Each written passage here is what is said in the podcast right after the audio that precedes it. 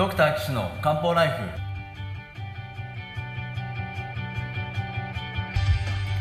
ポッドキャストドクター岸の漢方ライフは医師である岸大二郎がリスナーの皆様から寄せられた体の悩みを中医学をもとにした漢方薬や鍼灸治療の知識で解決するお手伝いをする番組です。現代医学では改善しない辛い症状や病名はあるけれど治療方法がない疾患。検査はしたけれど異常がない症状に対して現代学はもちろん漢方や鍼灸の考え方をお伝えしていくことで皆さんの生活を幸せにする岸漢方クリニックがお送りします。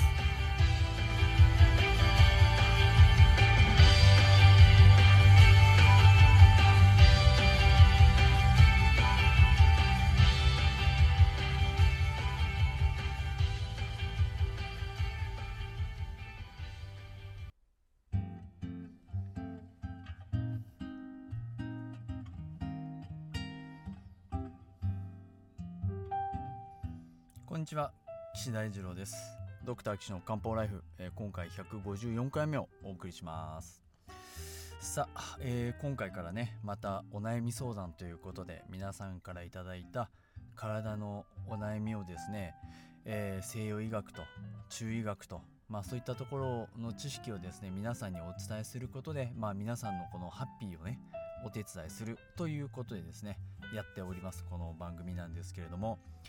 えー今回はですねいただいたお悩みがですねベロが痛いということです。医学的にはまあ舌痛症とは言いますけれどもまあ名前はねどうでもいいんですがさて今回お悩みの方はどんな方なんでしょうかというところであのいただいたお便りをですね、えー症例風にまとめておりますのでそちらをお伝えしていきたいと思います、まあ、一番は、まあ、あのベロの痛みです。33歳の女性。お若いですね。あーまあなかなかこの番組だとついついこうご高齢の方が多かったりするわけなんですけれどもあの33歳女性なかなかこうなんですか僕よりも全然年下ですね。はい。これ結構あの中医学的に考える場合はこの年齢もね非常に重要です。まあ西洋医学の場合はまあ年齢えーまああんまりまあまあそのホルモンとか成長とかっていうことに関してはまあ考えますけどまあそれ以上のことはまああんまりないですけどね。まああとはその年齢によって起こりやすい病気起こりにくい病気っていうのも一応ありますがまあそれは統計学的な問題でえーなんかこの年だからこうまあホルモンとかの場合はありますけどまああんまり解明はされてないのかなと思っております。さあそんな33歳の女性の方がですねベロ痛いっていうことでお便りいただいたわけなんですけれどもどんなご病気をお持ちかっていうと2型糖尿病ということです。はい。でヘモグロビン A1C が10.3ちょっとめちゃくちゃ高いですね。えっとヘモグロビン A1C は何を示しているかというとすごい簡単に言うと赤血球の中に入っているヘモグロビンに糖が砂糖がまあ砂糖っていうと変ですけど糖がくっついてる。まあそんな風にイメージしてもらえればいいのかなと思います。でこの数ヘモグロビン A1C この糖がくっついてるものっていうのは結構この長い時間をかけて体の中で代謝されるもんなんですよね。であの普通の赤血球は寿命が120日ぐらいなんです。でだから2ヶ月3ヶ月ぐらい前の、えー、と血糖の状態を反映していると。そういうことなんですね。だから最近ここ1週間一生懸命血糖のコントロール頑張ってるから数値下がったでしょっていうことはなくてまあ2ヶ月3ヶ月一生懸命やった方の数値がこう反映されてきますみたいな。まあそういうふうに考えていただければいいのかなと思ってます。でそして脂肪肝もあると。まあそういうことなんですね。ということはまあねこう33歳で何歳の時から糖尿病かっていうとちょっとわからないですけどもうんとまあどうなんですかね。最近ちょっと体調がおかしくて行ってみたら糖尿病でしたとか、まあ、健康診断で引っかかったとかね。そういうことかもしれないですね。えっとあの統計学的な数値があって、えー健康診断であの血糖が高いです。糖尿病なので必ず詳しい検査を受けてください。と言われた方の8割の人。ね。半分以上。8割の人は再検査に行きません。行かないんですこれ。は絶対。絶対っていうかまあ統計学的にね。だからあのお医者さんとかでも、まあ、僕なんかもそうですけどなんかあの糖尿の毛があるとは言われてるんですけど特に言ってませんとかあのー、健康診断で言われたことはありますけどうーん別に体調は問題ないので、あのー、そのままですっていう方たくさんお見受けするんですね。うん、で糖尿病の治療って確かにその時ね腰痛とかでそこのその場で痛いとか心臓心筋梗塞で胸がその場で苦しい痛いっていうのが、まあ、ないんでねなかなかその治療しましょうに行きます病院に行きます詳しい検査を受けますっていうのはなかなかこううん言ってくれないところが確かにあるんですけどこれあの糖尿病の病気っていうのはまあもう過去にもたくさん話してますけどその糖尿血糖が高いことで血管がボロボロになって最終的に脳出血脳梗塞であとは血栓ができて、まあ、脳梗塞になる、えーと、足の血管が詰まって足がえエソっていうエシエソ、まあ、あの血がいかなくなってね干からびちゃうみたいな。そういうことを予防しましょうよっていうために治療するんでその場では何もこうないんです。確かにね。だけどそこをやってくれないと将来的にまあ血管がねたくさんあるところっていうとまあ脳もそうだしあとは腎臓ね。腎臓が壊れちゃってで腎臓が壊れるってことはおしっこ作れないから最終的には透析になる。日本の人工透析導入疾患のうちナンバーワンが糖尿病基礎疾患がありますよっていうところ。まあ、これはもう統計学的に分かってますからこの糖尿病になることをいかに防ぐかっていうのが一番問題だなとは思ってるんです。ただそのみんな行かないんでね。まああのそれなんで行かないかっていうのは僕はもう確信があってこれあのあの考え方の問題なんですね。まあいっかっていうそういうとこなんですよ。だからあの重要なことがあってもまあいっかってなっちゃうんで多分日常生活の中でもそういう傾向があるんだと思うんですよね。あれしなきゃいけないけどまあいっか。まああのまあそんな大丈夫だろうみたいな。そういう考え方の思考があるんだと思うんですよね。体重が増えちゃって、うん、まあでもまあいっか。別に問題ないしなんか周りから減らせ減らせって言われるけど別にねあの言われたことをやんなくてもいいやっていう。だから大体そういう人に言われてもやらないとか重要なことを先に伸ばしにするみたいな傾向がきっとこういう糖尿病の人っていうのは絶対あると思っててそういうのをこう糖尿病的な考え方思考脳脳の構造っていうふうに僕は考えてます。なんでね多分その薬を投与するよりもそういうこう何、うん、て言うのかな心理カウンセラーとかそういったところで治療する方が僕は効果的なんだろうなと思っててでどうにかしてそれでできるようにと思って日々まあ考えてはいるんですけどね、うん、なかなかその病室診察の時に数分で相手の考えを変えるっていうのはなかなか難しいので、まあ、ちょっとずつちょっとずついろんなことを言ってですねお話しして治療に積極的になってもらえるようにというね取り組んではおります。はい、でこの方が飲んでるお薬えー、グリミトール、シュアポスト、メトホルミン、ジャリアンス、メトグルコ、ビクトーザ123456個。6個飲んでるんですけどえっとっすね全部糖尿病の薬です。すごい。これだけ飲んでてもヘモグルビン A1C か。あすごいですね。ミグリトールっていうのはですねアルファ GI って言ってあの腸で糖を吸収するのを阻害する薬ですね。なんで大体まあご飯前に食べます。でシュアポストっていうのは膵臓に働いてあのー、インスリンをこう頑張って出せよって刺激する薬なんですね。だからご飯食べる前に飲む薬ですねこれはね。うん。であとメトホルミンも SU 剤って言ってあのインスリンを分泌させる刺激する薬です。でジャディアンスっていうのはまあここ数年出てきた SGLT2 阻害薬っていうまあやつなんですけどあの体のねあのインスリンの抵抗性を下げるっていうなんかね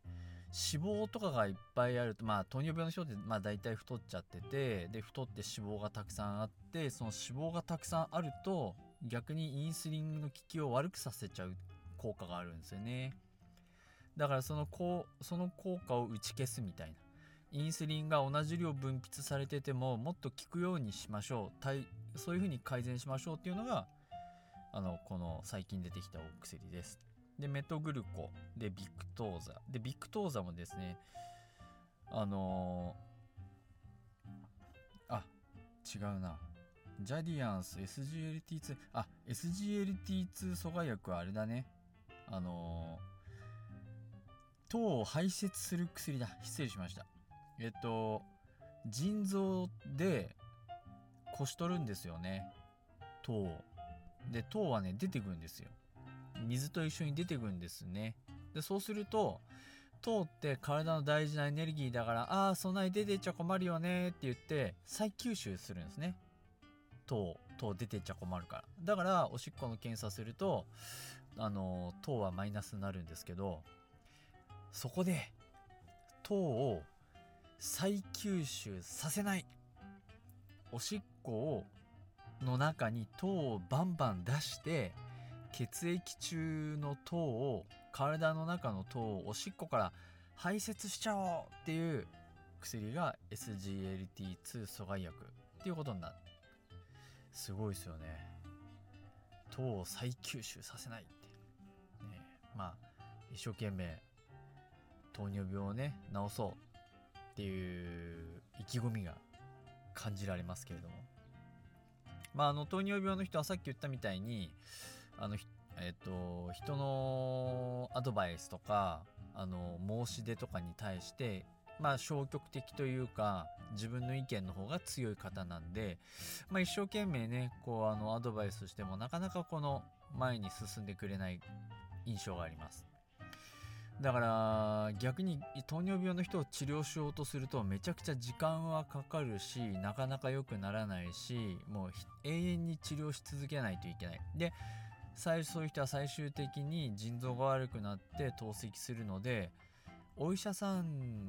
ていう職業からすると必ずずっと治療を続ける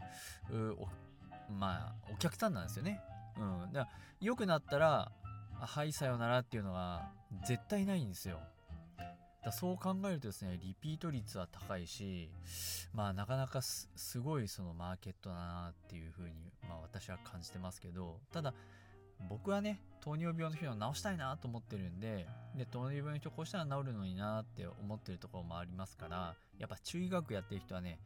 あの治したいんですよねあもう来なくていいよって なんでまあなるべくねよくこのベロの痛いのも良くなってほしいなと思っております。でそれからですねこの脂肪肝っていうのがありますね。まあ糖尿病ね栄養を溜め込みすぎてで溜め込みすぎた結果肝臓に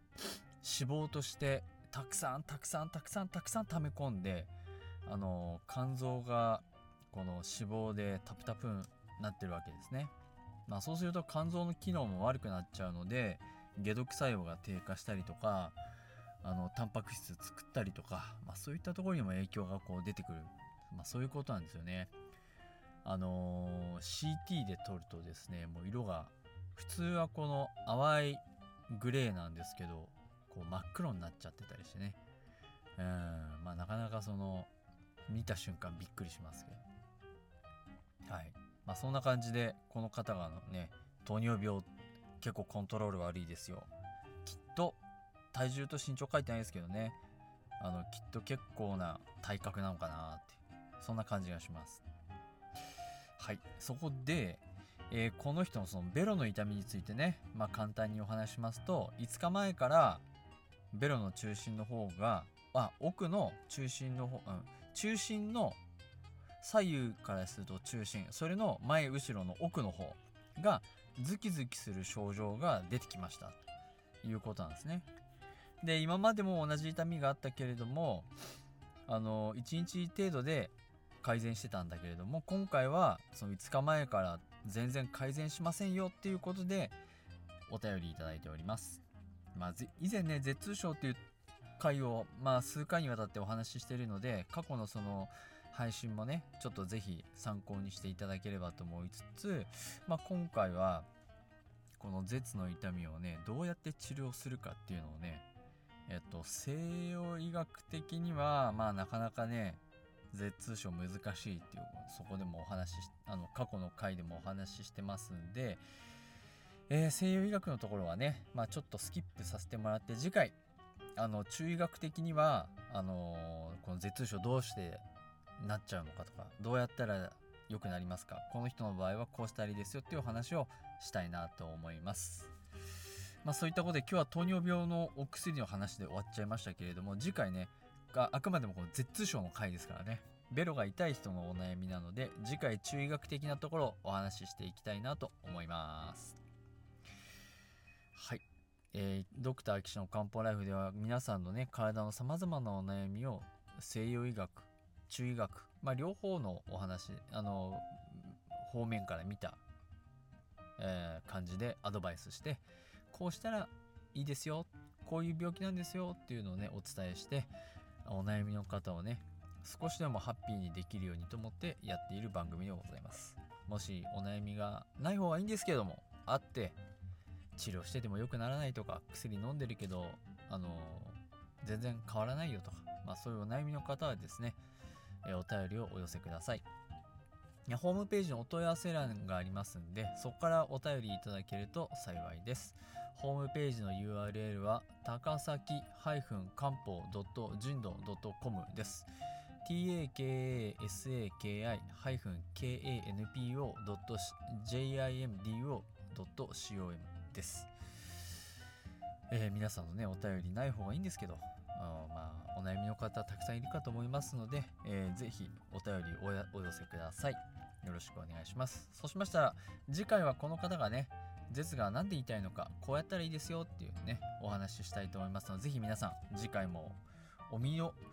お見逃し、お,、ま、お見逃しなく、あの、お聞きくださればと思います。それでは皆さん次回お会いしましょう。さようなら。